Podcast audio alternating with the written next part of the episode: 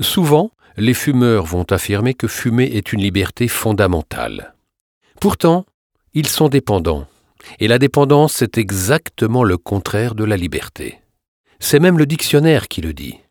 La liberté, état de quelqu'un qui n'est pas soumis.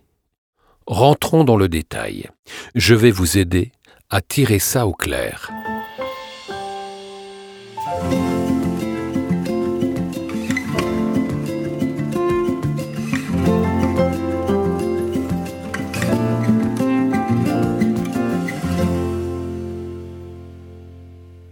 Une première question simple. Si vous étiez libre d'arrêter de fumer facilement, seriez-vous en train de m'écouter? L'industrie du tabac a habilement transformé la cigarette en un bastion de liberté. Voyageons dans le temps pour avoir un exemple. Nous atterrissons dans les années 60 en plein mouvement d'émancipation des femmes. Un journal vous tombe dans les mains.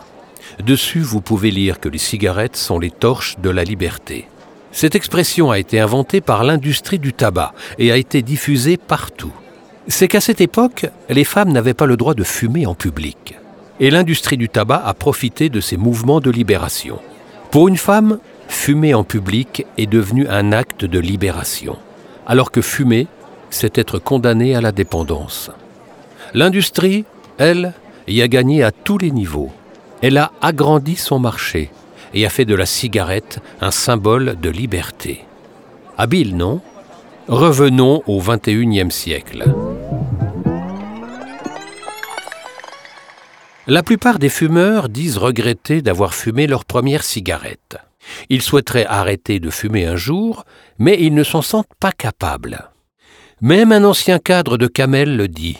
La majorité de nos clients se passeraient volontiers de tabac s'ils le pouvaient. Est-ce qu'on peut parler ici de liberté? Le fumeur est manipulé. Il est pris au piège et n'arrive pas à s'en sortir. Alors non, on ne peut pas parler de liberté. L'histoire entre la cigarette et le fumeur commence souvent quand il est mineur. À cet âge, le cerveau est encore en train de se développer. Ce jeune fumeur risque donc plus facilement de se faire avoir par une addiction. L'adolescence, c'est aussi une période de grande instabilité. On cherche qui on est, ce que l'on veut faire. On est alors beaucoup plus vulnérable. Tout ça a bien été compris par l'industrie du tabac, qui dans ses documents internes qualifie les adolescents de fumeurs débutants, et représenterait selon eux le marché de demain. Je cite L'adolescent d'aujourd'hui sera le consommateur régulier de demain. C'est bien comme ça que vous et moi avons été considérés. C'est aussi comme ça que sont considérés les adolescents d'aujourd'hui, et comme le seront ceux de demain. L'adolescence est une période complexe. On n'est plus vraiment un enfant, pas encore un adulte, mais on veut s'affirmer, et librement. Les cigarettiers se sont appuyés sur ce désir d'indépendance et de liberté. Et beaucoup d'ados se sont fait prendre au piège. En voulant revendiquer leur indépendance, ils se sont fait emprisonner dans le piège de la dépendance au tabac. Fumer, ce n'est pas un choix. C'est une action destinée à calmer des symptômes de manque. Un manque qui a été créé à un moment de grande instabilité et de grand stress. Mais un manque qui va bientôt disparaître pour vous. Et pour de bon.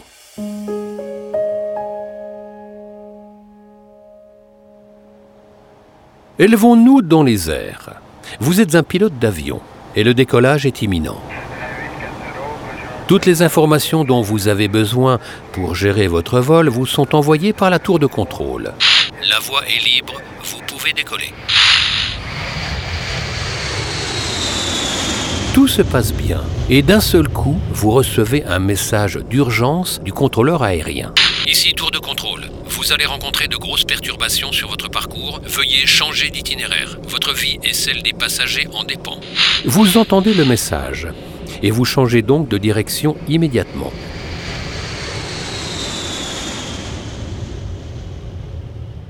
Et si la tour de contrôle venait d'être piratée par un malfaiteur? Eh bien, vous seriez tombé dans le panneau. Et c'est bien normal. Revenons maintenant dans votre tête. Vous vous êtes fait pirater. Et le pirate, c'est votre petit diable. Il veut vous amener où il souhaite.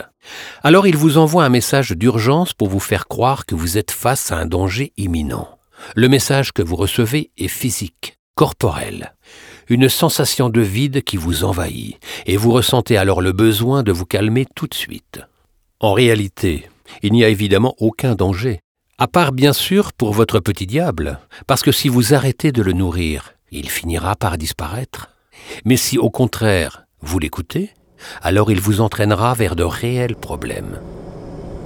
Revenons dans notre avion. Notre malfaiteur n'a pas fait que pirater la tour de contrôle.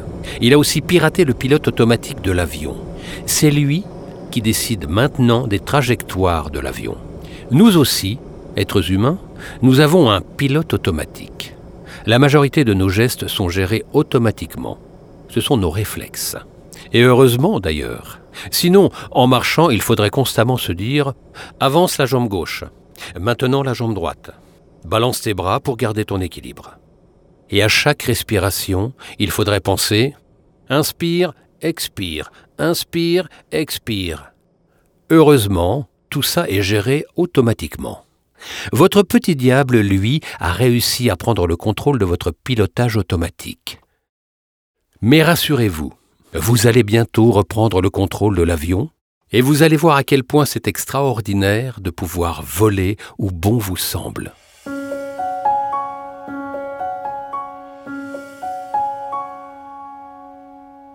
Quand j'ai réalisé l'emprise que la cigarette avait sur moi et sur l'organisation de ma vie, j'ai eu subitement un déclic. Il fallait que je sorte de cette spirale infernale. D'après vous, fumer un paquet par jour, ça prend combien de temps sur une année? 27 jours. Vous avez bien entendu, 27 jours entiers. 27 fois 24 heures, soit 648 heures. Bon, étant donné qu'il est impossible de fumer 24 heures sur 24, on va refaire le calcul en se laissant les nuits pour dormir. Quand même. Eh bien, ça fait un mois et demi. Vous vous rendez compte? Un mois et demi à fumer non-stop, du réveil jusqu'au coucher. Les fumeurs passent un temps fou à fumer. Mais ils ne font pas que ça il passe un temps fou à penser à fumer. Dans notre calcul, il faudrait rajouter un paquet d'heures, celles passées à acheter des clopes, celles consacrées à penser à la clope. Quand j'ai fait ce calcul-là, je me suis demandé à quelles activités j'accordais autant de temps et d'attention. La liste était très courte. Au sommeil et au travail. Quand j'étais fumeur, la cigarette structurait complètement mon emploi du temps. Elle rythmait mes journées.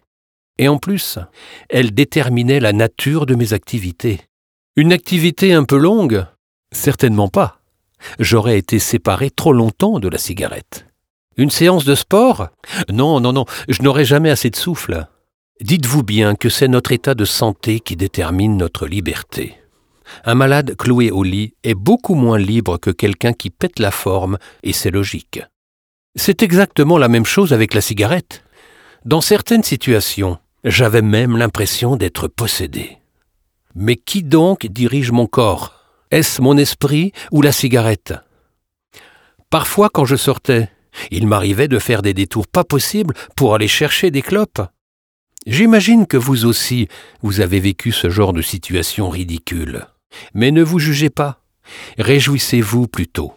Une fois libéré, vous ne serez plus jamais amené à vivre tout ça. En perdant le contrôle de soi-même, on est bien plus malheureux.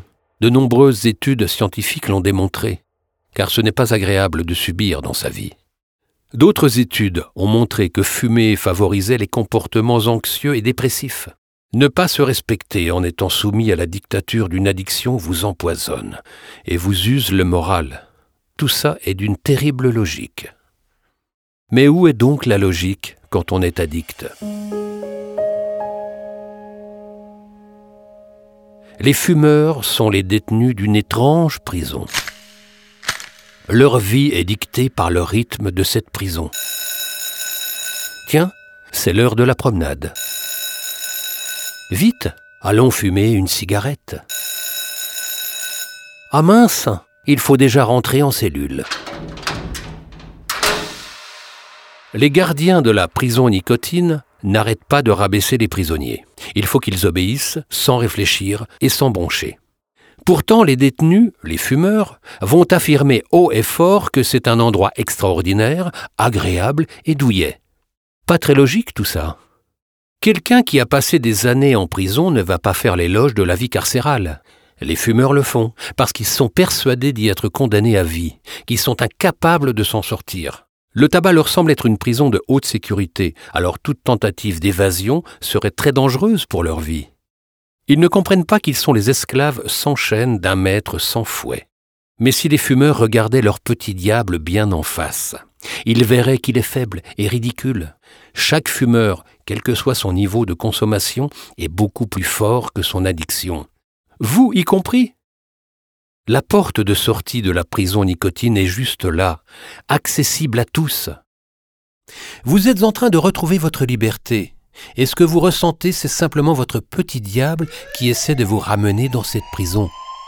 Il n'a aucune autorité sur vous et aucun moyen de vous y contraindre. Les fumeurs qui essayent d'arrêter de fumer et qui échouent recommencent à penser que cette prison est un endroit paradisiaque, comme s'ils en venaient à regretter le luxe de leurs cellules, les sonneries qui retentissent dans la cour et les coups donnés par les matons. C'est absurde, c'est même ridicule. Il y a beaucoup de prisonniers du tabac. Quand vous les croiserez, vous vous rappellerez à quel point cette prison était étroite, et vous verrez comme vous serez heureux d'avoir retrouvé votre liberté, car il s'agit vraiment de cela, d'une libération extraordinaire. Vous allez vous défaire de ce boulet que vous tirez depuis des années, et quand vous serez débarrassé de ce poids, vous allez vous sentir si bien et si léger